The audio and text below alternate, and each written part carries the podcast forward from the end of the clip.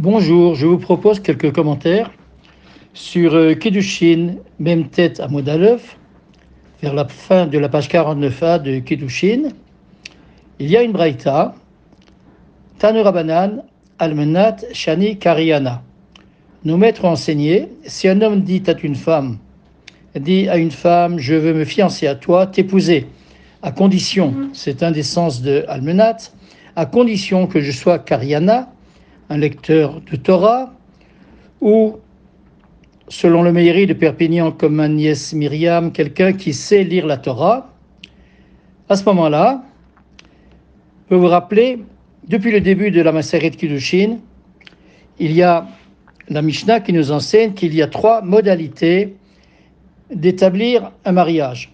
Aïcha Niknit, la femme est acquise, c'est-à-dire consacrée, réservée à son mari et rendue interdite à tout autre homme, par trois modalités, par Kesef, par de l'argent, par un document écrit ou par la cohabitation.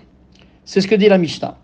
Le plus fréquemment, le mariage est effectué par Kesef, la remise d'une somme minimale d'argent, Pruta, que l'homme remet à la femme, ou par un objet équivalent à cette somme, et le minag Israël, l'usage le plus courant, attesté par le Shulchan Aruch chapitre 27, paragraphe 1, euh, voir le Rema, c'est que le mari offre une bague à sa fiancée.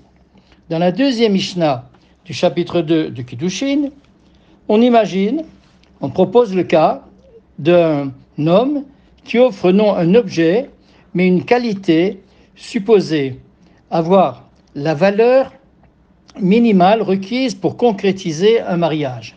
La Mishnah dit, par exemple, Almenat She'ani Ashir, à condition que je sois riche. La Mishnah donne d'autres exemples, ainsi que la Mishnah suivante, à condition que je sois Cohen, etc. Revenons à notre Gemara qui commente euh, Kaivan, Shekara, Shlosha, Psukim, Vetakneset, Harezo, Mekudeshet. Dès lors que cet homme, que cet homme a lu trois versets de la Torah à la synagogue, c'est-à-dire dans l'usage liturgique, la femme sera consacrée, mariée. Mais Rabbi Yehuda dit, At, Shedikra, Vitargem. Quand on a dit qu'il doit lire trois versets, cela veut dire qu'il doit lire le texte biblique, certes, mais aussi le traduire, sous-entendu, en araméen. Le texte de l'Agmara continue. Itargem midate, est-ce qu'il peut traduire selon son idée, n'importe comment Hametargem Pasuk Badai, Vamosif Alav Megadef. Or, une braïta nous apprend que selon Rabbi Yehuda, celui qui traduit mot à mot est considéré comme un inventeur qui imagine le sens du texte, mais celui qui ajoute des mots de son cru est un blasphémateur, quelqu'un qui méprise le texte divin en le modifiant. On comprend que la traduction, euh, le Targum, n'est pas laissé au choix de celui qui traduit en public. Et là, Maï Targum, Targum Didan. En effet, quand le candidat Marie dit Je suis un Karian, c'est qu'il connaît notre Targum, notre traduction traditionnelle, celle d'Onkelos. Vehan Emile de Amarla Karyana. La Gemara précise tout ce qui vient d'être dit euh, selon la Gemara, c'est-à-dire que la connaissance de trois versets suffit. C'est vrai, seulement si l'homme a dit à la femme Je suis Karyan, s'il employait cette expression. Mais s'il a employé le terme Kara Ana, il faut comprendre Je suis expert en, en Mikra, expert de toute la Bible hébraïque, le Tanakh. Et dans ce cas, le mariage ne sera validé que si l'homme est capable de lire sans faute toute la Bible. Ad de oraita neviye urtuve dioka, jusqu'à qu'il sache lire parfaitement tous les, la Torah, oraita, les prophètes et les écrits saints. Et à plus forte raison, disent les commentateurs du Shulchan Aruch, il devra être capable de connaître la Torah avec le Targum Onkelos. Avant de continuer, je vais faire un rappel historique de la pratique de la traduction orale accompagnant la lecture de la Torah par un transfert linguistique de l'hébreu vers la langue vernaculaire, à savoir l'araméen à l'époque euh, talmudique et peut-être aussi le grec. On parle d'un meturgeman, un interprète attitré, professionnel ou occasionnel, un rabbin, un maître, un prédicateur. Les spécialistes font remonter la pratique du meturgeman à Ezra au 5e siècle avant l'ère ordinaire en s'appuyant sur un verset du livre de Néhémie, chapitre 8, verset 8, et Ezra, lu dans le livre de la loi de Dieu, traduisait et donnait le sens, ainsi continue le verset, on comprenait la lecture. La plupart des exilés de Babylone, rapatriés en Judée grâce à l'idée de Cyrus, ne savaient plus euh, l'hébreu, comme l'atteste euh, le livre de Néhémie, chapitre 13, versets 23 et 24, et les rabbins ont institué pour ces gens la traduction consécutive à la lecture en araméen du texte de la Torah lu à la synagogue. Le Meturgeman, le traducteur, devait avoir des qualités rares, connaître par cœur le texte biblique et son interprétation selon la tradition exégétique pour la traduire en une langue simple à la portée d'un public souvent composé de gens assez ignorants. Si l'histoire de l'institution du Meturgeman, euh, sur cette histoire de l'institution du Meturgeman, je signale un article fort documenté de Francine Kaufmann, paru dans la revue Meta de 2005, c'est le journal des traducteurs de Montréal. Le Meturgeman faisait fonction de porte-voix du Corée, du lecteur du texte de la Torah, et il faisait fonction aussi de vulgarisateur par sa traduction. Il y a eu des Meturgaman célèbres tels Yehuda ben Nachmani, Bar Nachmani, qui par la suite est devenu non seulement un simple traducteur, mais un maître respecté, comme c'est rapporté dans Ktuvot, page 8b. Et il y a aussi le fameux Chutzpit, mort en martyr, sur le bûcher, lors des persécutions romaines sous le règne d'Adrien. Chutzpit a été l'interprète du Nassi de Rabban Gamiliel, dirigeant de l'académie de Yavne au IIe siècle. Le récit de la mort de Chutzpit révèle l'importance du rôle de Meturgeman. Dans Kiddushin 39b, au moment où j'enregistre mon texte, je n'ai pas encore entendu le commentaire de la page 39, on dit que l'apostat Elisha ben Abouya aurait perdu la foi et abjuré en apprenant le sort cruel de Hutzpitz. Avec le déclin puis l'oubli de l'aramien, les communautés ont fini par négliger la traduction orale publique de lecture de la Sidra à la synagogue. Et c'est ce que déplore le rabbin Yehuda ben Koresh, rabbin algérien du Xe siècle, dans une lettre écrite en arabe aux Juifs de Fès au Maroc. Après le XIIe siècle, seuls les Juifs du Yémen suivent encore la pratique de Meturgeman. Maïmonide, Rambam évoque encore cet usage au chapitre 12 de Sefer Ahava dans le Mishneh Torah. Et Rashi, sur la Gemara Megillah, page 21b, dit que le Meturgeman, c'est pour les femmes et les ignorants qui ne comprennent pas la Torah. D'après la Gemara Megillah 24a, signalons que la Haftara était aussi traduite en araméen. Revenons à notre page de Gemara. Almenat chez Ani Chené. Si le candidat au mariage dit à, sa, euh, à la femme qu'il veut épouser, à condition que je sois choné, littéralement enseignant, mais de quoi? Cheskia halachot. Cheskia dit, il enseigne les lois. Mais lesquelles?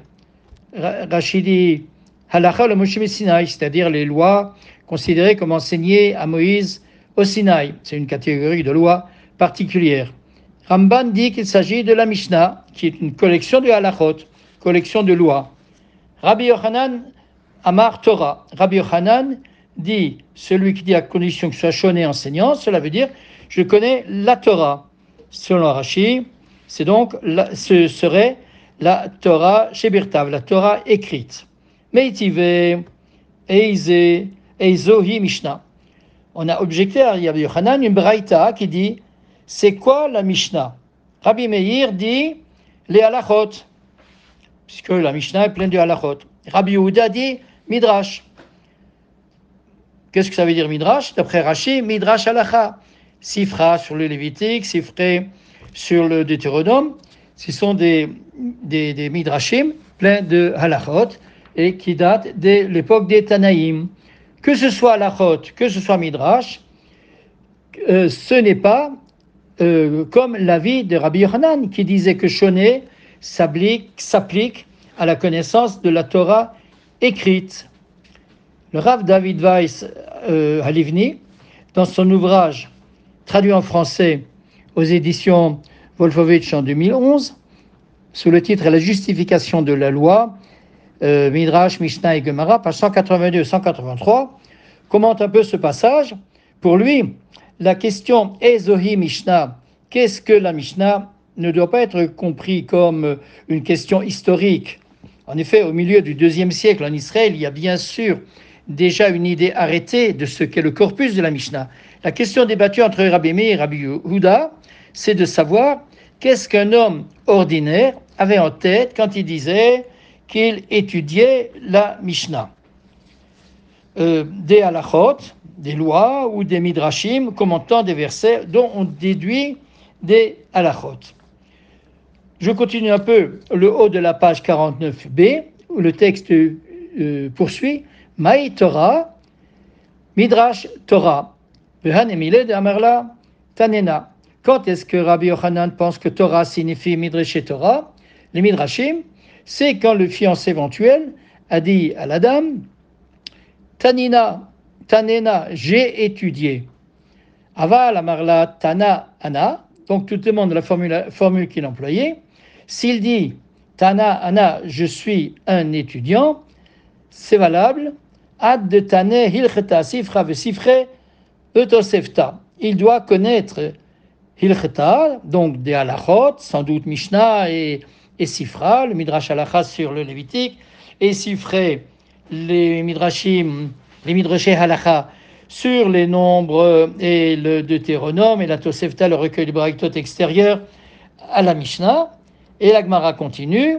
Al ani talmid, s'il dit je veux t'épouser, à condition que je sois, que je mérite le nom de talmid, d'élève, l'Agmara dit en omrim que Shimon ben Azaï, que Shimon ben Zoma. On ne dit pas que ce candidat au mariage doit être aussi calé que Ben Azaï et Ben Zoma, qui n'ont pas eu le titre rabbinique certes, mais étaient des étudiants du plus haut niveau de leur temps. Lo mehem kemotam batora. Ils n'étaient pas des plus capables et compétents que à leur époque. Et là, kol oto bechol makom davar echad talmud ve'omro. Il suffit qu'il sache répondre à un sujet quelconque en donnant la bonne réponse. Va filou le maser tad même si c'est de la maseret kala. Alors, comment comprendre cela? Il y a plusieurs explications. D'après Rachi, ici, si le futur fiancé, si le fiancé qui espère se marier ne connaît qu'une braïta d'un traité mineur comme Kala, qui n'a rien de profond, parce que Kala fait partie des Masertot Ketanot, des, des traités mineurs annexés au Talmud, on peut comprendre, il suffit qu'il connaisse un texte assez facile mais on, on peut comprendre aussi, il doit être savant au point, au point de connaître plein de choses et même être expert dans les textes rarement étudiés, comme euh, le dit Rashi ailleurs sur Shabbat 114a. Rabbi Hananel a une explication différente. Il comprend ma Sechet Kala, ça veut dire connaître le traité qui est étudié pendant Yachre Kala, les mois de Kala.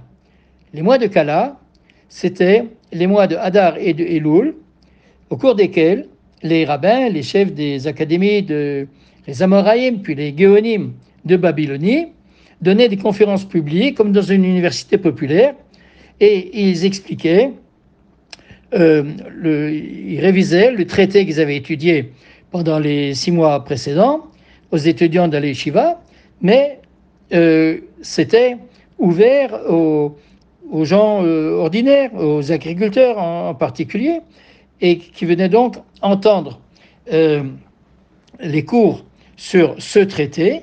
Et il n'était pas difficile pour un homme ordinaire, un, agriculteur, d'avoir au moins retenu un enseignement de ce traité qui avait été largement enseigné pendant un mois.